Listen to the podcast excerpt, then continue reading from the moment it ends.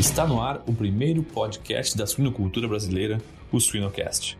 No 2020, como a pandemia foi bastante complicada para nós, porque os frigoríficos um, entraram em problemas enquanto a, como a pandemia não estavam trabalhando a, a tempo completo.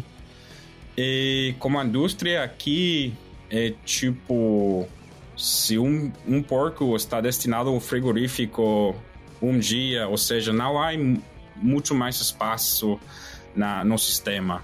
Então, no momento de 2020, a gente tinha porcos demais entrando no sistema, não havia espaço para para matar os mesmos. E foi bastante complicado e várias companhias tinham que até sacrificar animais grandes demais já para entrar no sistema. Siga-nos nas redes sociais, YouTube e Spotify para ter acesso a conteúdo técnico atual, de qualidade, irreverente e gratuito. O Suinocast só é possível através do apoio de empresas inovadoras e que apoiam a educação continuada na suinocultura brasileira. IPRA, construindo imunidade para um mundo mais saudável. Seva, sempre com você, além da saúde animal. MS Shippers, paixão pelo agro. A DSM Nutrição e Saúde Animal está moldando o futuro dos cuidados com suínos. Giga, alta performance sem esforço. Biodevá, resiliência por natureza. Olá pessoal, vamos para mais um episódio do Suinocast. Meu nome é Vinícius Cantarelli, sou host aqui hoje. Temos um convidado mais que especial, não é brasileiro, Neil Benjamin, um convidado nosso que vem lá dos Estados Unidos. E nós vamos, o tema de hoje é traçar um paralelo entre a suinocultura brasileira e a suinocultura norte-americana, principalmente, a experiência do Neil lá.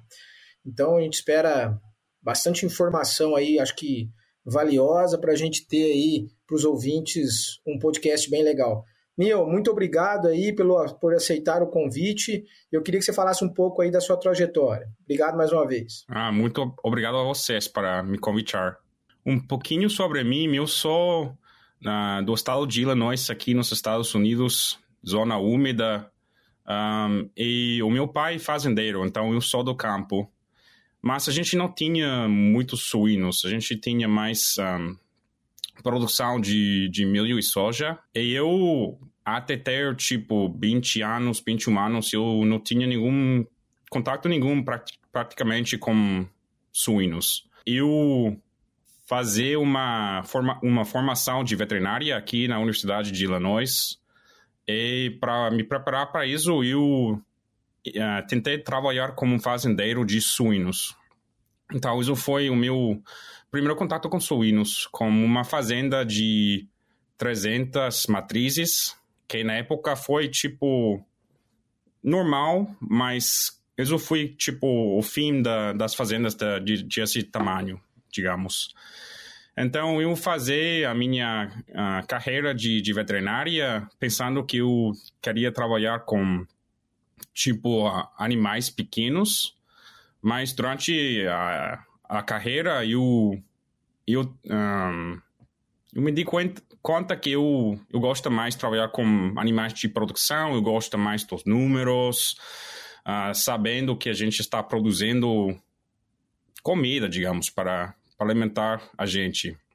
Então, eu um, ah, busquei um, uma posição de trabalho na, no grupo Cartage, que aqui nos Estados Unidos é um dos grupos mais grandes uh, da produção da, da matrizes e manejo de, de, de porcos, trabalhando com Joe Connor na, no, na época. E após cinco anos de, de trabalhar com eles, eu voltei para a Universidade de Illinois para começar no agosto de, de 2021, ou seja, o ano passado, a fazer um doutorado na genética.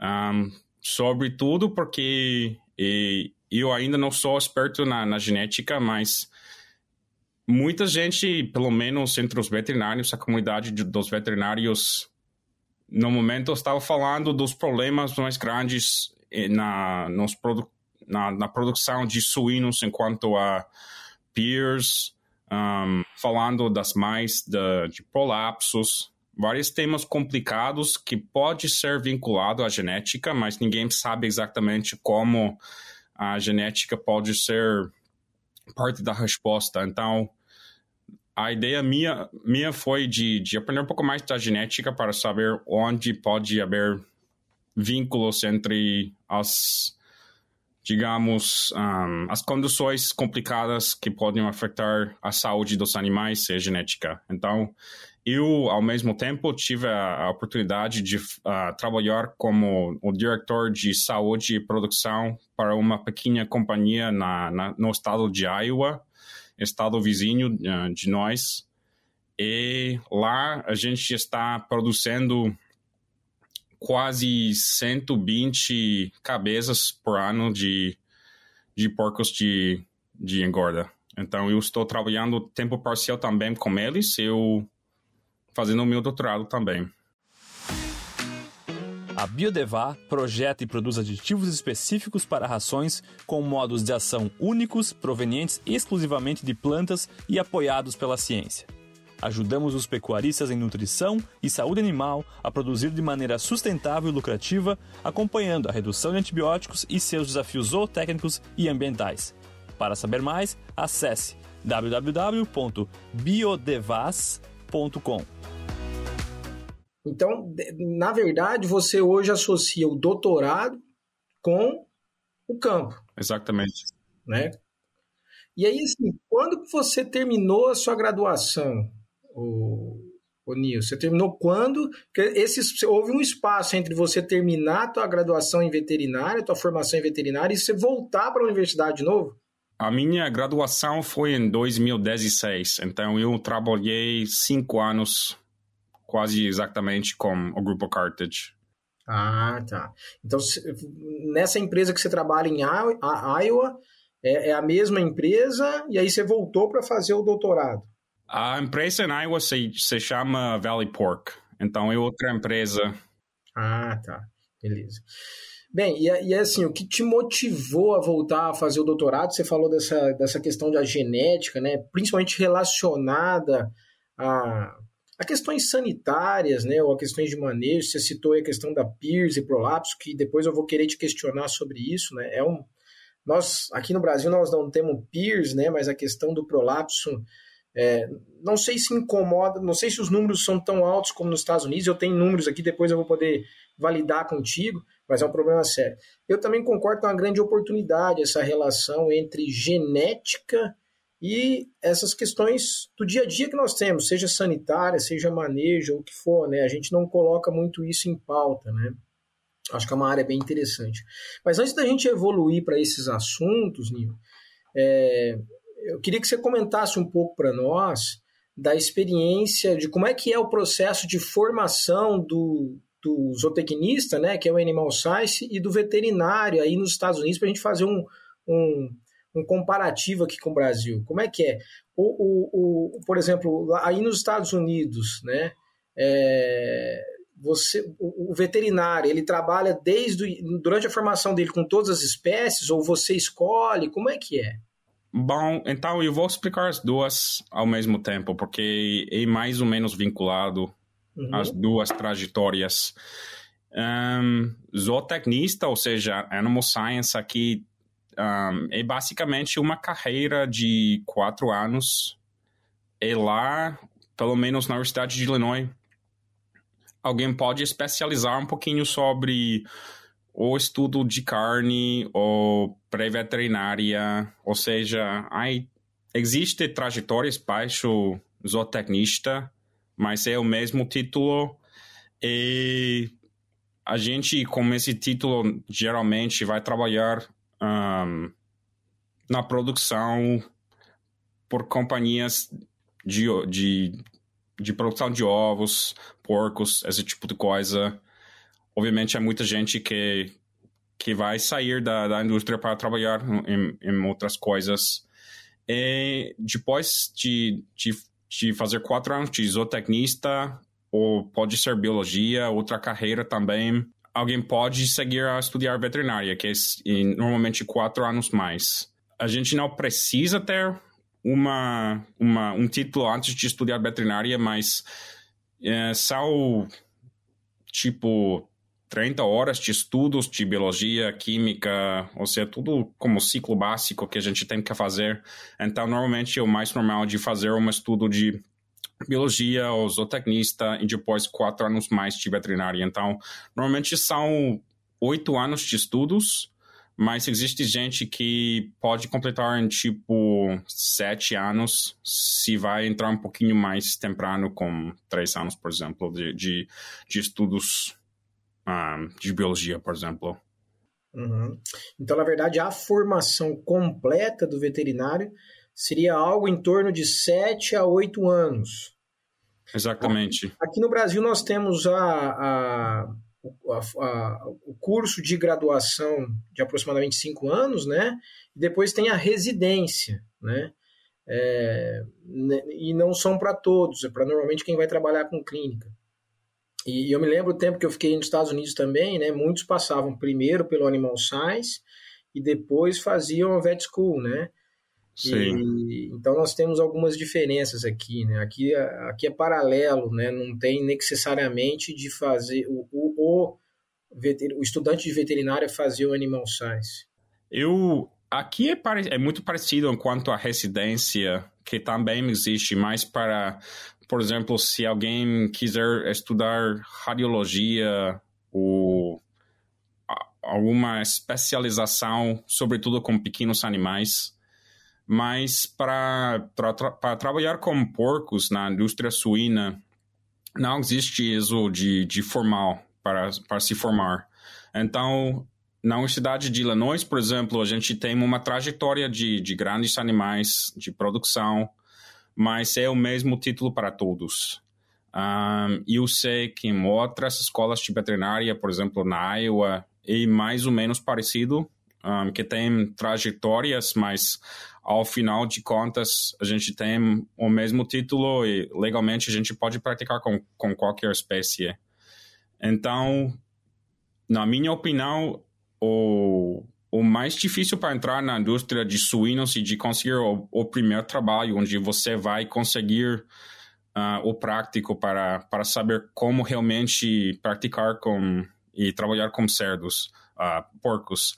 E Comigo, isso foi com Carthage, mas geralmente, quando a gente já tem cinco anos de experiência com uma companhia estabelecida, com experiência com suínos, é muito mais fácil conseguir outros trabalhos na indústria. Mas eu vejo muitos estudantes que não consigam conseguir o primeiro trabalho e depois vão terminar trabalhando com pequenos animais ou outras indústrias. Outras espécies, né?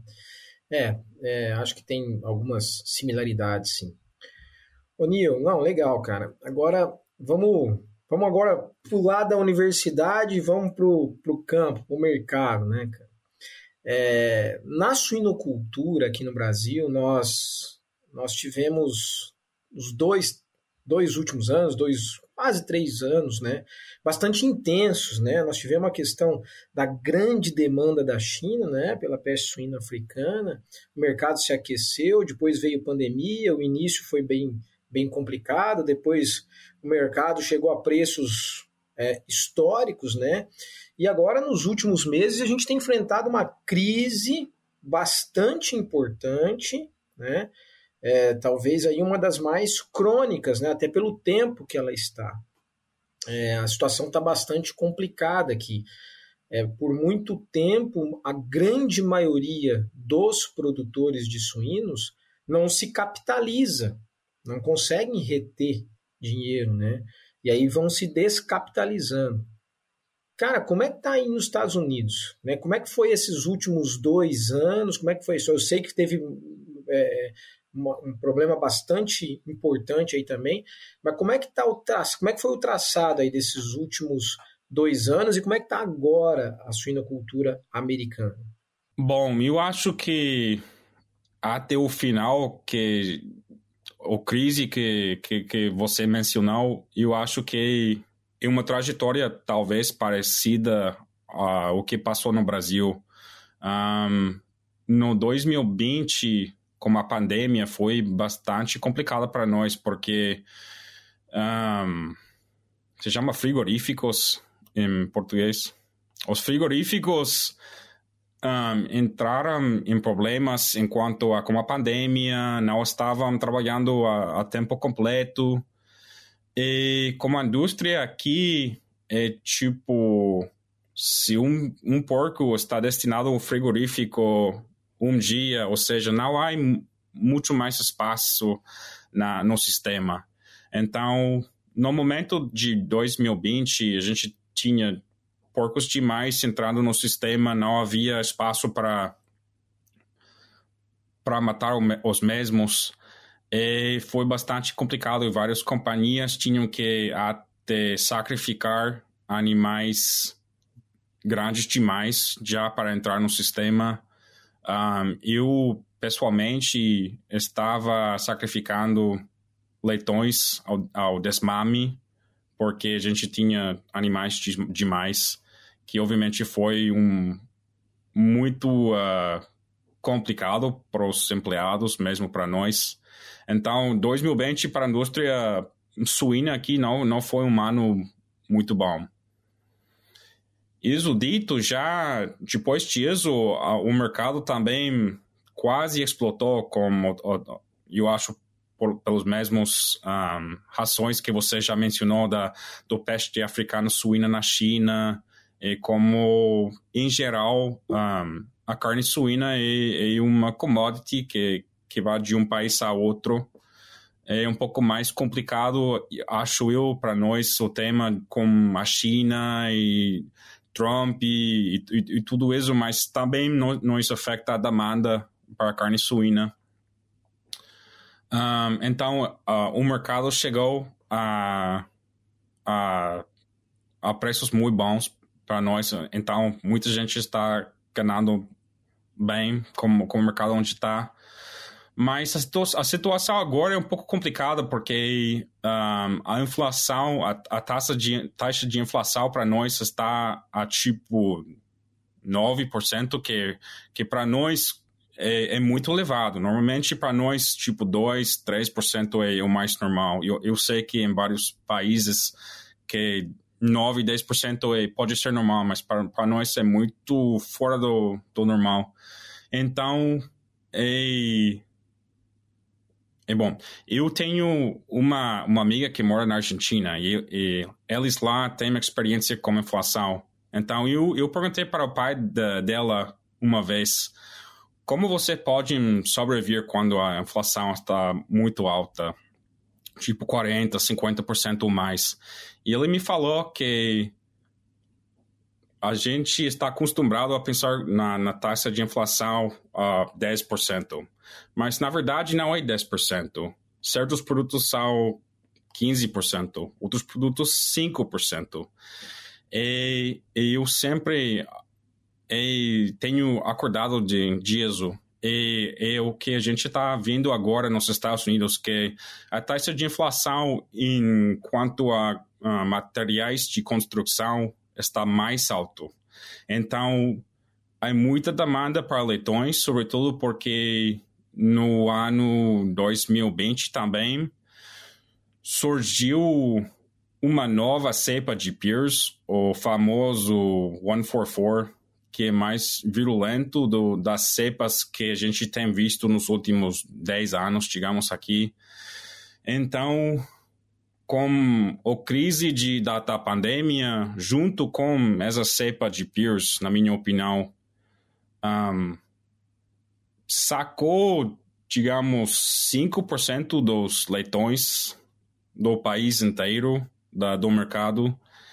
Um, e agora, ou seja, existe demanda para produzir mais leitões, mas o custo de construir uma granja nova é tão alta como a, a, a taxa de, de inflação que a gente tem, que quase não há construção ainda de, de instalações novas. Então, é, uma, é um mercado bastante raro para nós, porque a gente tem preços, preços bons, mas não há muita expansão enquanto a construção. Então, na verdade, assim, se a gente for traçar um histórico, 2020 foi bastante complicado por essa questão. É, eu acho que aí, assim, foi a questão da pandemia, dos frigoríficos, teve essa questão política também, né, entre China e na época Trump, né, que acabou afetando um pouco também a, o mercado é, entre esses dois países. 2021 houve uma melhoria, né? como aqui no Brasil, ou seja, o, o produtor de suínos se capitalizou e hoje o problema é inflação.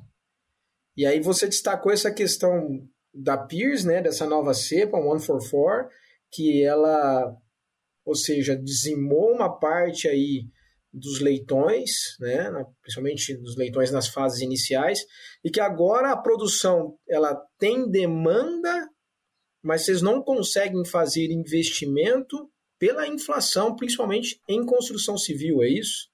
É isso. E agora o, a Reserva Federal, ou seja, o Banco Central dos Estados Unidos, está aumentando as taxas de interesse, que obviamente eu, posso imaginar que está causando problemas lá no Brasil, porque o dólar é cada vez mais forte.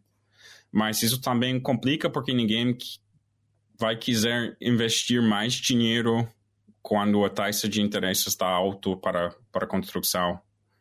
Sim, sim. É, agora, é, eu, eu, te perguntei sobre esse histórico, né? Porque para nós, assim, uma parte tem algum, alguma similaridade, né?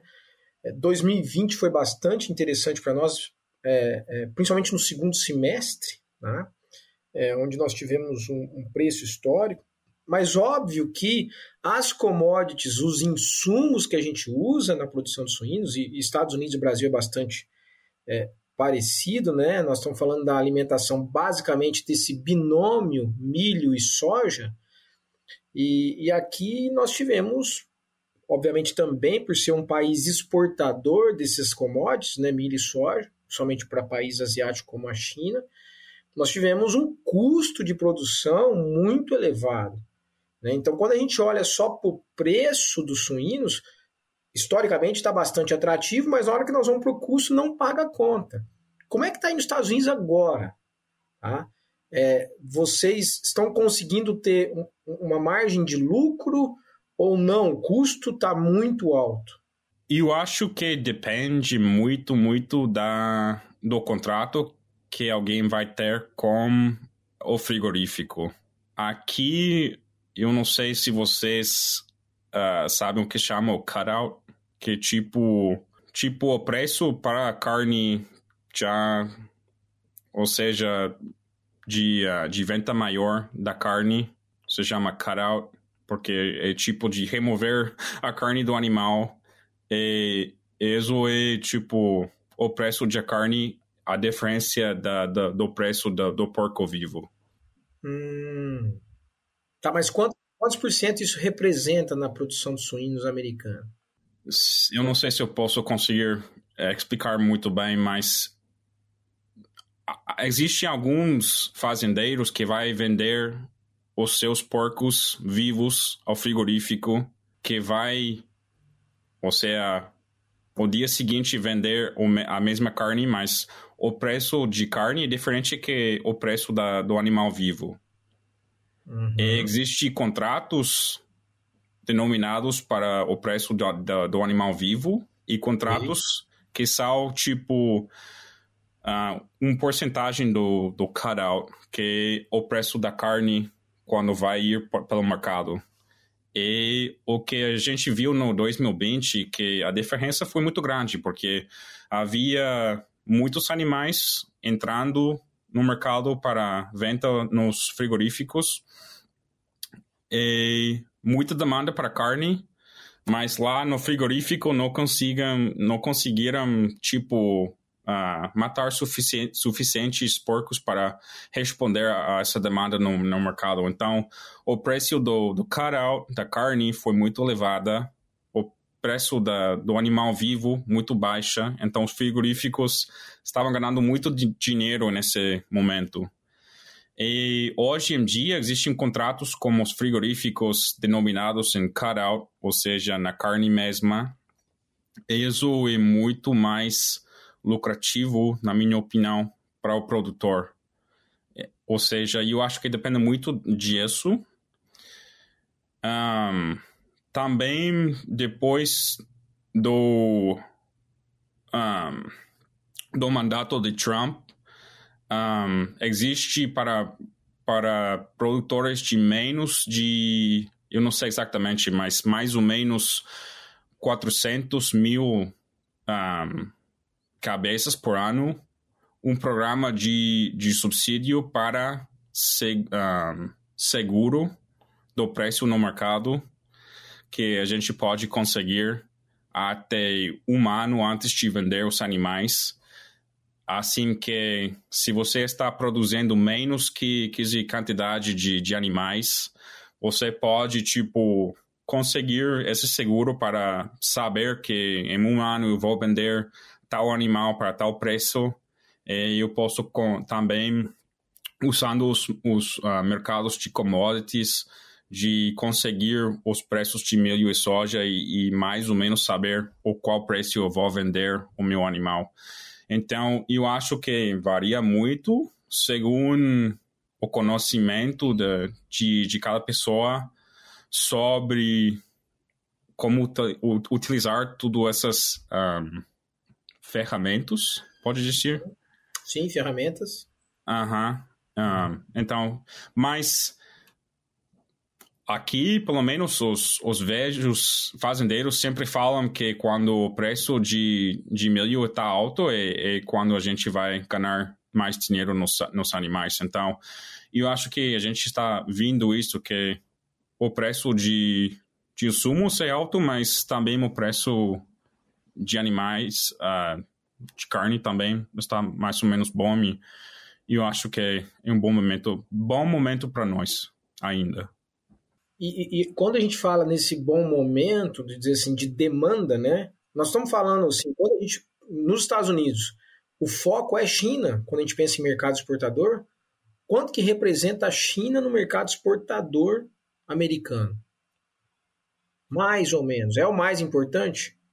Uh, eu deveria saber mais exatamente, mas eu sei que o México é o nosso maior destino de, de carne é exportada enquanto a o peso total. O Japão é o nosso destino número um enquanto ao preço. Uhum. Uhum porque eles têm uma tarifa, ou seja, qualquer quilo de, de carne importada no Japão vai ter que ser estar vendido a um certo preço. Então, quando a gente exporta carne para o Japão, é um bom preço para nós. Um, e eu diria que eu acho que a China é número 3 ou 4, mas varia muito e, e uhum. segundo ou seja, o, o política é, é complicado enquanto é, quanto eles vai comprar de nós ou da União Europeia, mas ao mesmo tempo eu acho que como é um commodity, commodity inter, internacional, e isso, tudo isso é muito fora da, da minha expertise. Mas eu acho que a demanda da China, da União Europeia, ou seja, pode cambiar que, que a União Europeia vai comprar mais de nós e, ou seja, pode ser afetos não diretos também. Sim. É um pouco diferente. A gente é, aqui no Brasil a gente está bem dependente. No passado era a Rússia, né? O nosso principal mercado exportador era a Rússia, né? E nos últimos anos passou a ser China por essa grande demanda, né? Principalmente por questões é, sanitárias da peste suína africana, principalmente. Mas é, nos Estados Unidos você disse o México em volume, né? E é um mercado, poxa, que para você está muito perto, a questão logística vale muito. E o Japão, que é o mercado que mais paga, né? Principalmente quando você tem características de marmoreio, de carne, coloração, né? Então acho que quem não quer exportar volume para o Japão, né? É um mercado que paga melhor Japão e Coreia. Um dado interessante de nós é que os frigoríficos demandam cada vez mais genética Duroc, uhum. e principalmente para exportar no Japão. e alguém me falou que o frigorífico o que o que vai fazer com com esse dura que que ele vai escolher tipo 10 20% de com mais mormeio é exportar de maior qualidade para o Japão e tudo de de pior qualidade vai quedar aqui. é, que na verdade o Japão, é, ele quando ele abre faz abertura de mercado, né? No Brasil ele fez abertura de mercado alguns anos atrás, mas o grande desafio é você encher containers que tenham padrão de score de marmoreio e padrão de score de cor. Você não pode levar um container dois scores de marmoreio, dois scores de cor, tem que ser um padrão. E isso dificulta na logística do frigorífico, né? Então você tem que é, ir lá e falar quantos por cento que eu vou conseguir separar para o padrão japonês para exportar. Então, na verdade, é um, é um, é um custo de produção elevado pensando nesse sentido, né? Bem, mas interessante, eu acho que é, tem as suas semelhanças, mais uma vez, e suas particularidades, né? É, é, agora, para nós aqui, né, é, a inflação, você diz assim, a inflação de 9% para o americano realmente é muito, né?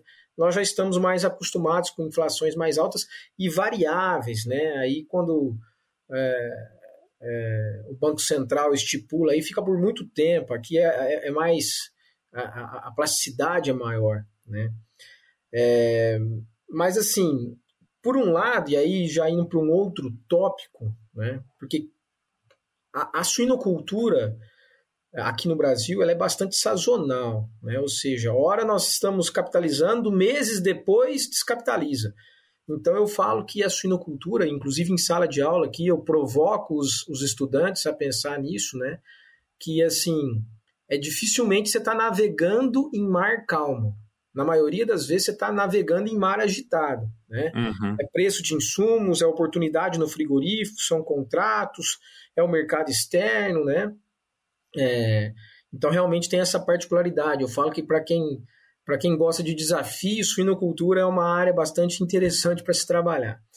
E um outro ponto que nos incomoda, Nil, e aí é uma questão global, né? Porque nós estamos no mundo globalizado, né? É, e aí isso cada, cada vez afeta mais, tem um lado positivo e um negativo, é a questão sanitária. Né? É a questão sanitária. A gente vê a questão da peste suína africana, o tanto que impactou os mercados como um todo, não foi só o mercado de suínos, né? O mercado de outros produtos de origem animal foi afetado globalmente pela peste suína africana. Né? Então, esse é um ponto muito importante. Nos assustou aqui quando, quando nós descobrimos focos no Haiti, aqui na América Central. É, poxa, tem a Pierce, que aí nos Estados Unidos é muito importante. Aqui, por enquanto, nós estamos segurando, está chegando próximo da gente aqui. Né? É, e aí, assim, para a gente tentar traçar um paralelo, o que, que, você, que, qual, qual, que, que você pensa hoje? Quais são as maiores preocupações com, em relação à biosseguridade né, e, e talvez a, a, biocontenção de doenças aí, é, não só as que não estão aí ainda, mas as que estão. O que está na cabeça de vocês né, aí para o momento agora e para os próximos anos? Quais são os, os três agentes mais importantes e o que, que vocês estão fazendo? Ou seja, no dia a dia, o peers sigue sendo o o inimigo número um para nós. Um dado que que você, ou seja, eu que você vai ler um, em muitas publicações, sei que o Pierce custa o, o país dos Estados Unidos tipo 200 um, milhões de dólares por ano ou mais. Ou seja, isso é um dado já que tem quase 10 anos mais, então eu acho que hoje em dia que vai ser muito mais elevado ainda. E principalmente um, para os ouvintes que não têm experiência com peers, como você já, já, já mencionou, que pode causar feitos mumificados, abortos e, e a coisa mais um, perigoso com peers. E com as cepas novas de 144, 124, um, que são até mais virulentos, um, eu tenho experiência com uma, uma fazenda de, de produção de mais que tinha um, de, de uh, 6 mil cabeças, que tinha tipo 25% das, das fêmeas um, abortadas e taxas de mortalidade de tipo 50 cabeças por dia no momento.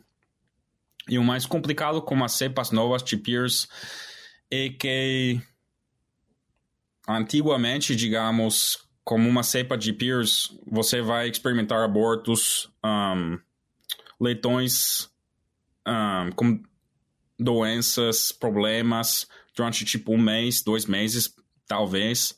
Mas já quando os mais têm um, imunidade contra, contra o vírus, e os leitões vai receber um, anticorpos no, no colastro, normalmente você vai mais ou menos um, voltar a uma taxa, taxa de produção normal durante de, de dois meses. E com as cepas novas, o que a gente está observando é que quando 1% dos leitões vai ser estar desmemados com positivos, digamos. Esse vírus vai expandir na, na, fa, na, na fase de, de engorda, de finalização, e vai causar taxas de mortalidade de tipo 20% e 30%, até que o vírus está completamente fora da, do sistema de produção. Então, aqui a gente observou uma, uma grande sistema de produção que eu não vou mencionar, mas eles, o ano passado, foi infectado com esse vírus e agora está vendendo a metade da sua produção por os custos involucrados com esse vírus. Então, realmente está, está cambiando como a gente pode manejar até sistemas de produção, porque, na minha opinião, antes com os cepas antigos de vírus, a gente podia manter, manter granjas positivas mais facilmente e viver como vírus quase. Mas hoje em dia é muito mais, mais complicado. E eu acho que vai cambiar um pouco como a indústria está organizada. Enquanto a doenças do fora do país, um, quando a China foi infectada com peste africana porcina pela primeira vez um, em 2018, eu não recordo exatamente quando isso foi, mas estava muito nos meios de comunicação, muita gente estava falando o, que a gente vai fazer se a gente está infectada com peste africana porcina. Um, e para nós, a gente exporta um quase um terço do, do nosso da nossa produção pelo exterior do país. E se a gente for infectada com peste africana porcina, um, febre aftosa, um, peste clássica porcina, ou seja, esses mercados de exportação estariam fechados o dia seguinte, quase.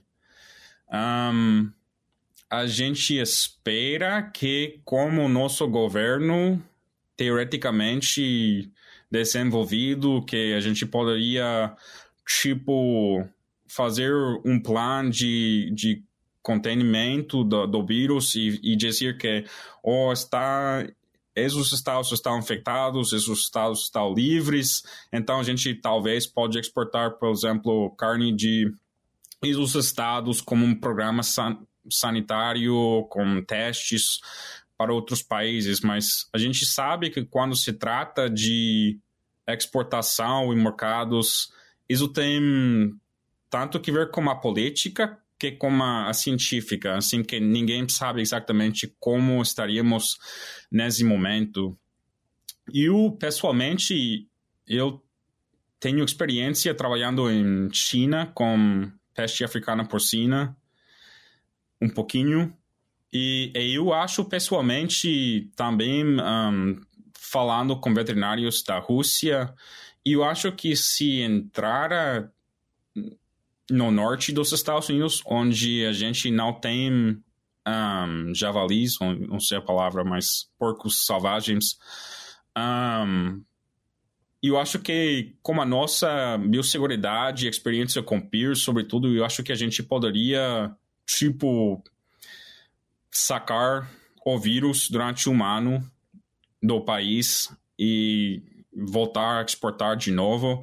Eu acho que se vai entrar no Texas ou os estados onde a gente tem muitos javalis, se for nessa população de, de animais selvagens, eu acho que seria muito mais difícil de, de erradicar e muito mais complicado para o país. Mas isso dito, eu tenho falado com vários veterinários e eu falei para eles, se você tiver que escolher, ou seja, se não tiver que ver com exportação e, e coisas assim legais, mas somente do, do vírus mesmo, você gostaria de ter de PIRS ou de febre aftosa? E quase todos quiser ter uh, febre aftosa, porque é mais fácil de erradicar. Existe uma vacuna que, que funciona mais ou menos, segundo a, a cepa.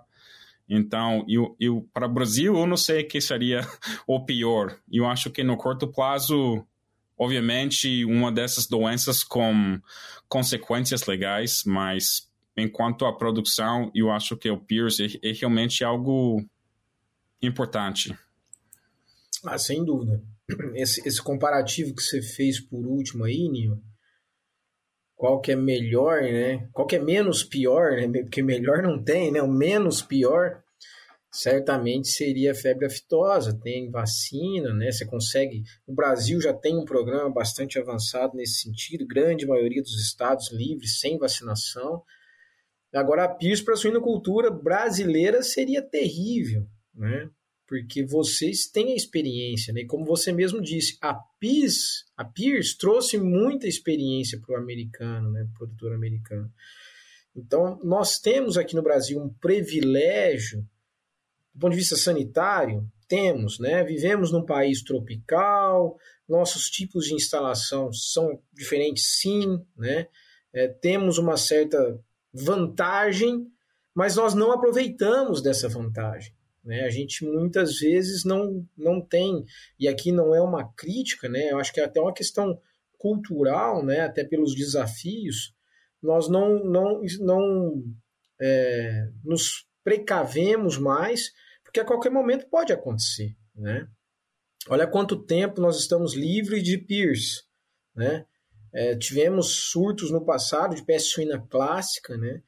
É, mas eu falo isso, e aí agora já puxando um outro assunto de um outro agente, eu falo isso que a gente tem que estar atento. Né? Os programas sanitários de biosseguridade, de contenção, tem que ser muito levado muito a sério, porque é, não só pela imaturidade, maturidade, não, falta de experiência de agentes mais importantes, né?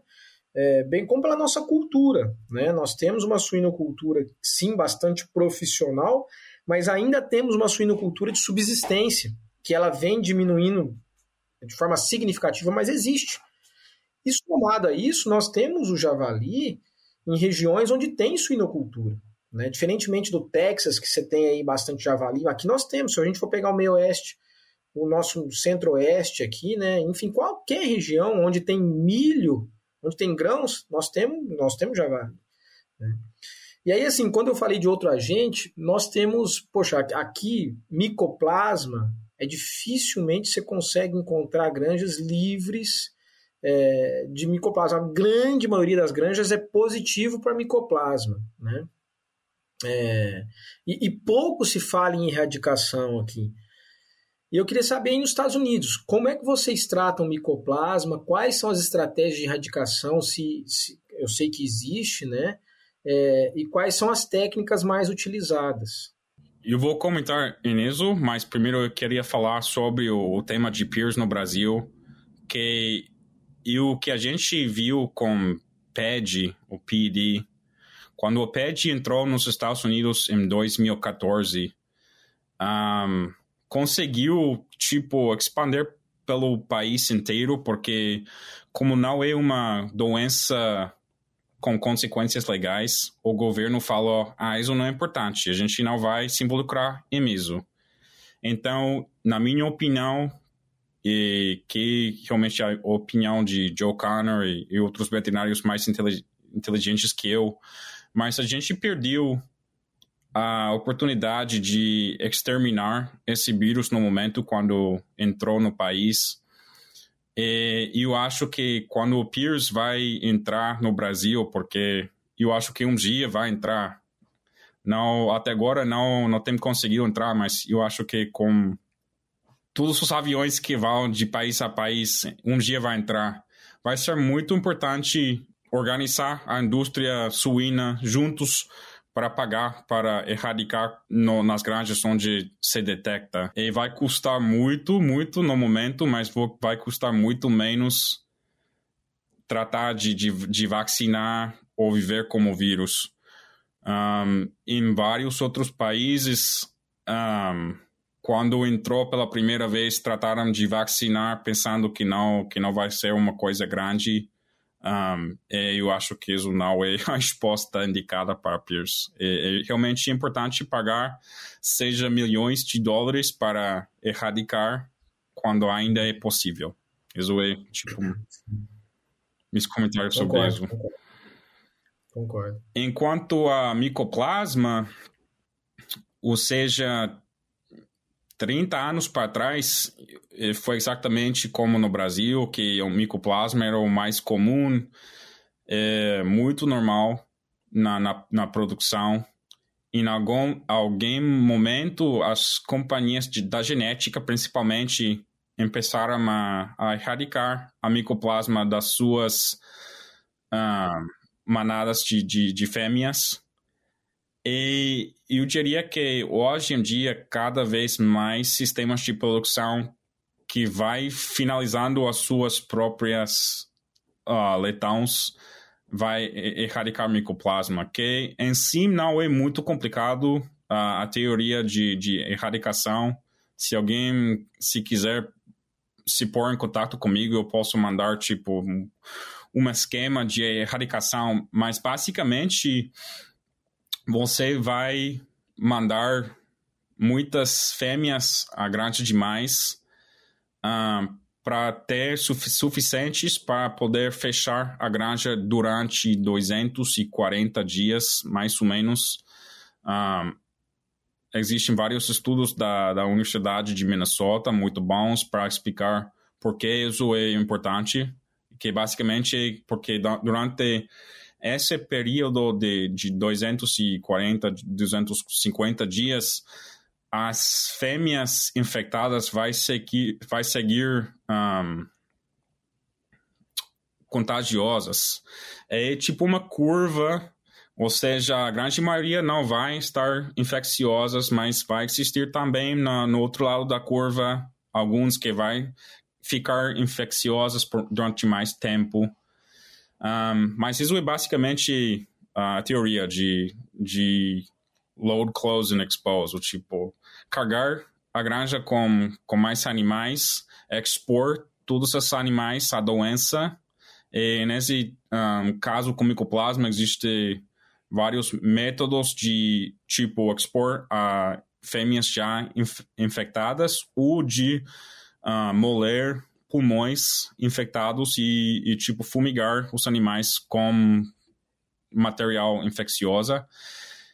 E, ou seja, falando no, no muito básico, ao final de, desse tempo de, de 240 dias, muita gente vai uh, pôr antibióticos no alimento, tipo, para outro um, seguro de, de, de, de ter uh, êxito no, no, no, processo. E a teoria começa de, de matar se há se existe uma fêmea infectada já de, de tipo matar essa, essa bactéria em ela. E após isso, a gente vai entrar com fêmeas negativas, sem vacinar, e fazer testes nas mesmas cada três meses para, para saber que não entrou de novo que não havia alguma fêmea infectada. Então, não é complicado um, a teoria nem, nem a explicação, mas um, o benefício é muito mais na, na, na, na elevação do, dos leitões, na, na, na fase de, de, finalização, onde eles vão estar mais efici eficientes enquanto o, taxa de crescimento. Um, se é um sistema de pura produção de leitões que vai vender esses leitões a outros produtores, um, os benefícios não são tão diretos. Então, isso é um pouco complicado aqui, porque existem sistemas de produção que vendem os leitões e até agora os produtores não talvez não estão suficientes educados, mas não vai pagar mais para um animal negativo, digamos. Mas é, é muito mais com, comum para ver sistemas de produção completamente negativos. Como a companhia onde eu estou trabalhando na Iowa, a gente está 100% negativo para micoplasma.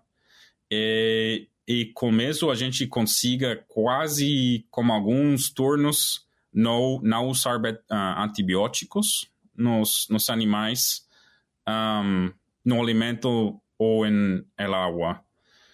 Ou água. Ou seja, a gente vai utilizar um, Carbadox, Mecadox na ração, não sei se está legal no Brasil, mas para prevenção de, de uh, diarreia na, na, primeira dieta, mas após isso a gente não quase utiliza às vezes antibióticos que não sejam injetáveis para os poucos animais enfermos. E para um, sistemas de produção positivos para micoplasma, é muito normal utilizar lincomicina no alimento, no, nas dietas para os mais grandes. É, é um custo.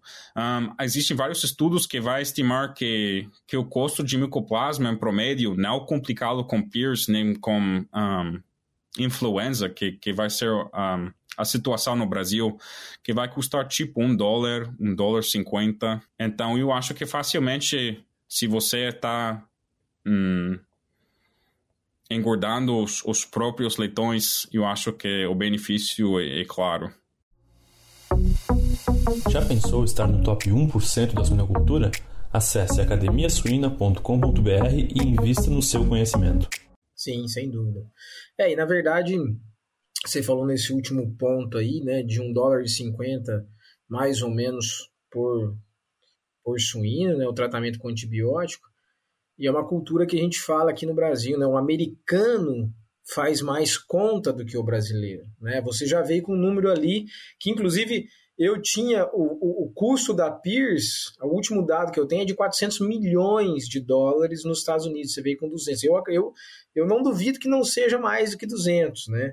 Então, assim, um outro número também que a gente já tem aqui é o quanto que custa o heat stress, o estresse por calor na pecuária americana, né? Então, vocês colocam números aí. O que falta para o brasileiro é fazer esses cursos de oportunidade, né? Para poder investir em programas. Porque, por exemplo, nesse protocolo que você é, relatou para nós, né? De de, de erradicar micoplasma, ele custa, mas depois também você consegue ter mais competitividade, segurança no sistema. Né?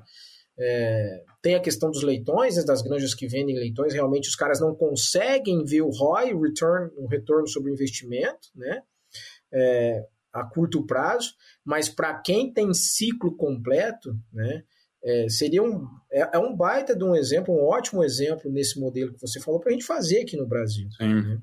O complicado com erradicação de micoplasma é quando, ou seja, você é, eu quando eu estava trabalhando com, com produtores independentes, eu o comparava com um tratamento contra câncer, que você pode ir ao médico, fazer tudo, tudo exatamente segundo o protocolo e pode terminar bom e pode terminar ruim.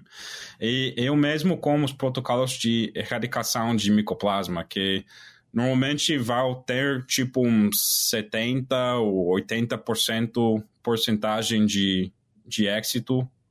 Então, você pode invertir todo esse dinheiro e terminar em esse 20% de, de não conseguir erradicar uh, a bactéria. Assim que tem que ter isso em conta também é, mas eu acho que se é um sistema com várias instalações, um, se você vai fazer uma, um programa de erradicação em cada instalação, um, se você tem que repetir em 2 de 10, por exemplo, eu acho que, que é muito mais fácil justificar que se você só tem uma instalação, isso você vai ficar menos de 20%, mas também um, um custo para ter em conta, mas... Sim, sim, concordo. Esse dólar que você vai, tipo, ganhar em cada leitão é quase para, para o futuro, porque a taxa de, de, de rebrotar com, com micoplasma, para nós, é muito mais baixo que influenza, uh, e, e, peers, que se pode se contagiar pelo aire, um, aire mas é, não é muito comum. Assim que você, mesmo no, numa zona densa com muita produção de, de, de, porco, eu acho que você vai conseguir tipo 5, 6 anos de produção negativa. Uhum, ou até mais. É, que é importante, né? Ô Nil, e poxa, eu tinha. A gente tem muita coisa aqui, né? Quando a gente trata desse comparativo da suinocultura americana e brasileira, dariam vários episódios aqui para a gente conversar, né? É, eu estava pensando aqui, é, o sucesso disso tudo, né? A gente está tratando agora da questão sanitária dos rebanhos, né? PIRS, micoplasma, PED depende muito da, da mão de obra também, né? do comprometimento de um time que está determinado a chegar a uma meta. Né? E essa meta ela vai trazer resultados e vai trazer competitividade para a empresa, para o sistema de produção. Então, é, eu acho que isso aí eu vou até propor para o pessoal do Suinocast, para a equipe do Suinocast, para a gente ter uma segunda rodada aí para a gente tratar sobre isso, né? O, o, o profissional é, a formação do profissional e a contínua treinamento e capacitação daqueles que estão envolvidos na linha de frente. Né? É, mas eu quero, eu quero, me chamou bastante atenção, e aí já indo vai para o final da entrevista, aqui no nosso bate-papo, é, uma questão mais pessoal, mas essa ainda tem muito a questão profissional. A gente estava conversando um pouco antes da, do nosso bate-papo aqui, é, e falando em qualidade né, e habilidades de um bom profissional, a língua é extremamente estratégica hoje. Nós estamos num mundo globalizado. Né? Hoje, um profissional começa a trabalhar numa empresa aqui no Brasil, amanhã ele está nos Estados Unidos, depois está no México, depois está na China e aí por diante. Né?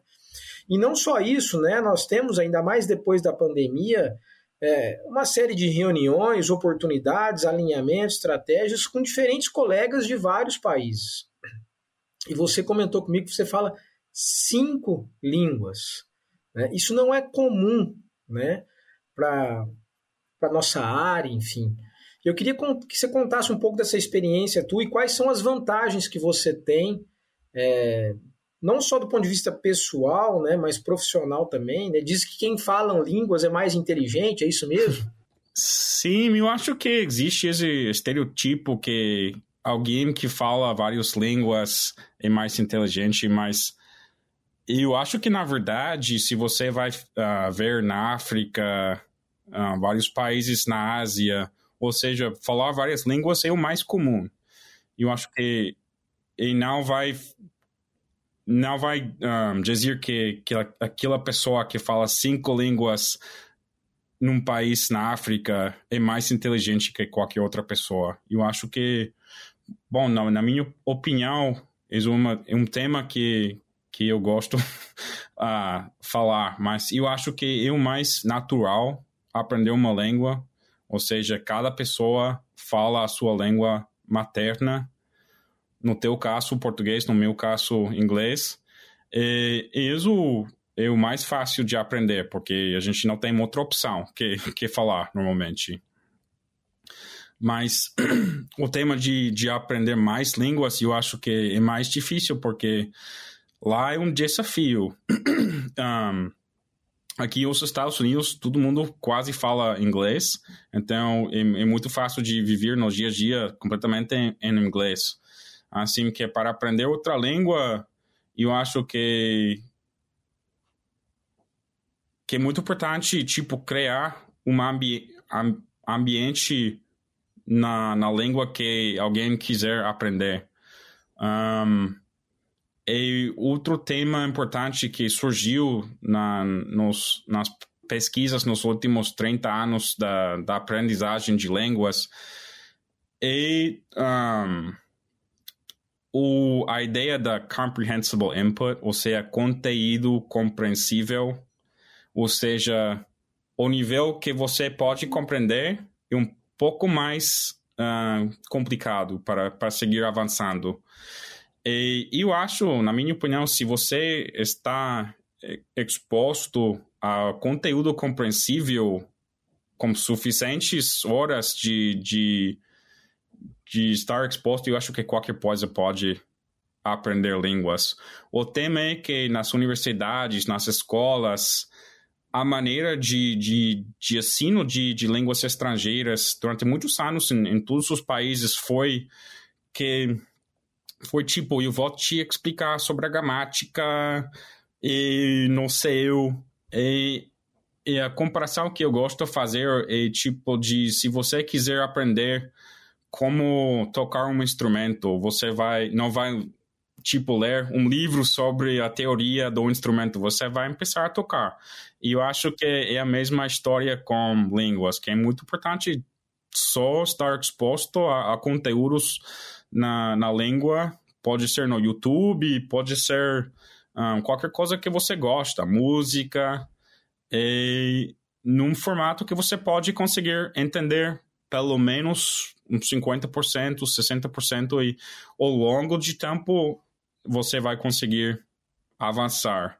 Mas a dificuldade de, de estar avançando o suficiente rapidamente que você vai gostar e vai estar vindo os resultados. Um, é a mesma história quando você vai ir à academia. Ou seja, ou seja, é difícil ao início, mas quando você já está observando, ah, estou um, avançando, ou seja, isso já já impulsa um alguém para seguir. E eu acho que é muito importante não fazê-lo como tipo um bootcamp ou algo que você não gosta. Tem que ser algo que você gosta de fazer. Porque eu sou muito ruim em seguir dietas ou tipo coisa que eu não gosto. Assim, que tem que ser algo que, que você gosta. A segunda pergunta, o que é feito para mim, eu trabalho para uma companhia, como já falei, chama Valley Pork, na Iowa. Quando eu entrei nessa companhia em julho do, do ano passado, a gente tive 10 empleados um, e agora a gente tem tipo 30 empleados. E no momento quando eu entrei, a gente não tinha ninguém que falava espanhol. Hoje em dia, a gente está buscando mão de obra no México com, com visa de TN, se chama, como o, o Tratado de livre, livre Comércio que a gente tem com o México. E a gente já somos uma companhia 100% bilíngue, e, ou seja, é, é completamente necessário para nós um, atrair boas pessoas, poder comunicar com os empregados. Ou seja, é muito importante para mim no dia a dia. E com algumas línguas, como português, por exemplo, que eu não consigo falar muito porque eu não tenho oportunidade. Um, eu tinha oportunidade, por exemplo, de viajar no Brasil no verão um, para um congresso, somente porque a gente. Um, um amigo meu, com uma companhia de Dinamarca, necessitava alguém que falava uh, português.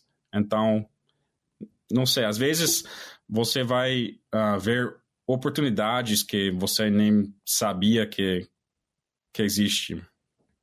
É, na verdade, você falou muito bem, Nil.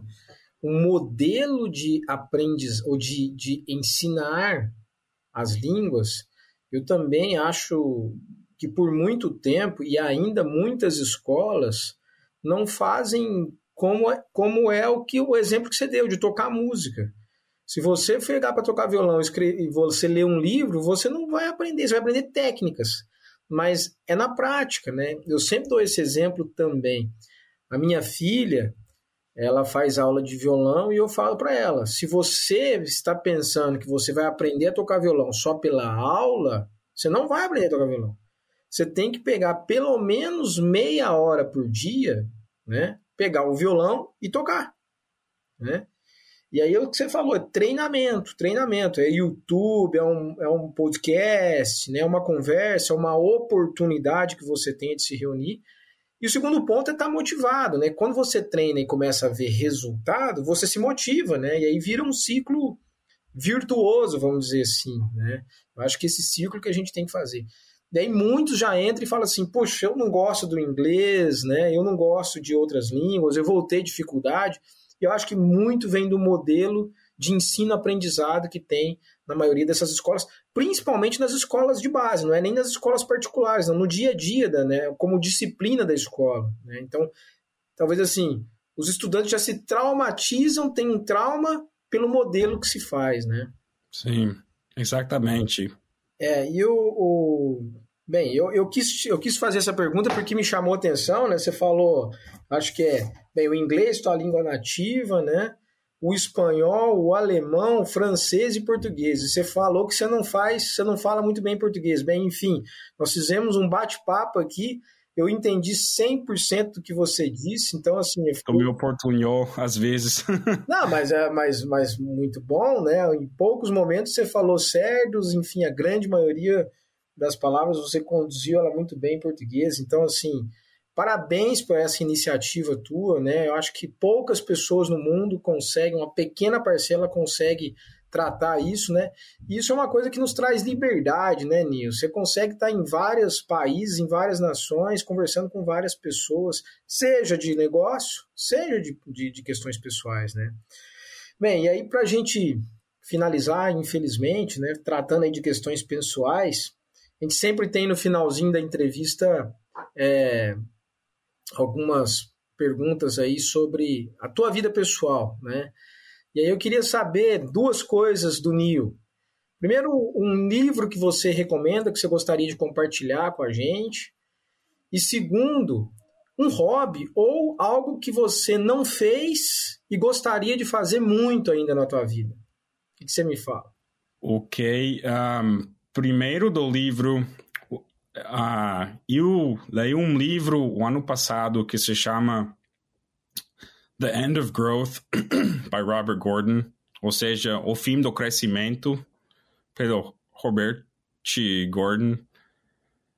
É, é, um livro é quase bastante largo, mas ele é economista na Universidade de Chicago, acho eu, aqui no Illinois, pelo menos. É, ele é especialista no, no estudo do crescimento, sobretudo da economia dos Estados Unidos.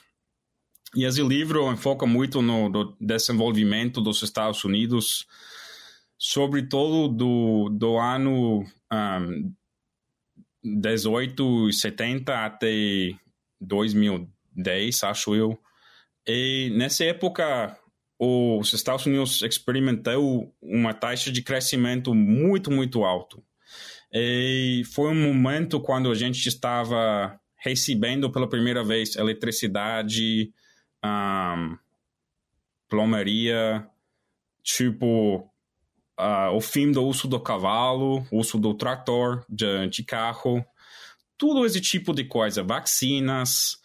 E o que ele fala, que eu acho que tem muito que ver com a indústria porcina, a suína, é que você só pode fazer a transição de maioria da população rural à maioria nas cidades uma vez. Só pode fazer a transição de, tipo, não ter sanitação a ter sanitação uma, uma vez. E agora a gente sigue, cres ou seja, crescendo um, com tecnologia de computadoras, um, telefones inteligentes, todo esse tipo de coisas, mas, mas não é evidente que um telefone inteligente vai aumentar a minha produtividade tanto que ir de cavalo até um carro. Então, o, o crescimento ao, ao nível mundial está diminuindo levemente com consequências políticas e eu acho que a mesma história com a nossa indústria é que nos anos, aqui nos anos 70, 80, a gente fez a, a transição de ter porcos extensivos a ter porcos adentro, adentro de instalações a melhoramentos de genética, mas eu acho que também a gente está experimentando, tipo, que a, as ganâncias de produtividade não são tão altas que nessa época, quando a gente estava transicionando para produção moderna, digamos. Então, eu acho que é um livro bastante interessante que tem muito que ver com os problemas políticos que estamos experimentando em vários países e algo, não sei, diferente. É muito interessante mesmo. Anotei aqui, porque certamente não é algo só para o fim do crescimento americano, acho que é para o mundo inteiro, como você disse, né? Acho que para quem não está experimentando, vai uma hora experimentar e acho que é muito importante ter essa história. Bem legal, Nilo. E algo que você não fez ainda e gostaria de fazer? Um, Uf, isso é, é difícil. eu quero aprender a falar fino mandarim. Eu gostaria de viver na, na China um dia. Por uma temporada só? Ah, eu acho que sim, como um ano, dois anos, algo assim. Mas eu, eu quero viajar mais na vida. Uhum. Viajar é muito bom, né, cara? Viajar é muito bom. Ô, Nil, Excelente, cara. Nosso bate-papo aqui foi bastante proveitoso. Tenho certeza que os ouvintes aí do Suinocast vão aproveitar bastante esse esse comparativo que a gente fez aí, né? entendendo ainda mais a, suinocultura americana, que é um modelo bastante é, copiado aí, né? E bastante tendo uma referência aí para vários outros países, né? sem dúvida nenhuma, acho que a gente tem que se espelhar em muita coisa que vocês fazem. Obviamente, nós aqui temos nossas particularidades, nossos pontos positivos, né? Mas eu, eu levo aqui desse bate-papo nosso é, essa questão sempre é, olhando para a suinocultura americana como colocando sempre valor nas coisas para facilitar as tomadas de decisão, né? As questões sanitárias que você falou aqui, especialmente em relação a peers, né? A gente tem que estar atento. Então, cara, foi muito bom, muito obrigado mesmo. É, e, como eu disse, eu acho que vai valer a pena a gente provocar o pessoal do Suinocast para a gente ter um segundo bate-papo aí. Eu já vou até propor um tema para a gente tratar. A gente falou de tecnologias, a gente falou de questões sanitárias, mas tudo passa na mão de um profissional. Né? O profissional tem que estar preparado e capacitado para a gente chegar às metas. Então, eu queria que você deixasse uma mensagem final aí para a gente finalizar esse episódio. Eu só queria falar que eu fui para o Brasil pela primeira vez este ano no, verão para visitar um, Rio de Janeiro. E eu consegui, ou seja, durante os anos eu tenho muito contato com profissionais brasileiros e eu acho que às vezes existe tipo um complexo que em Norte América a gente faz tudo bem, tudo cientificamente e eu estou aqui nada mais para confirmar que não é verdade, que a gente também um, chega a, a, fazer muitas coisas ruins e que como os contatos que eu tenho no Brasil, eu acho que existem muitos profissionais muito bem formados no Brasil, um, avançando a indústria suína no Brasil, do o que eu visto, e eu acho que a gente também tem temos muito para aprender de vocês.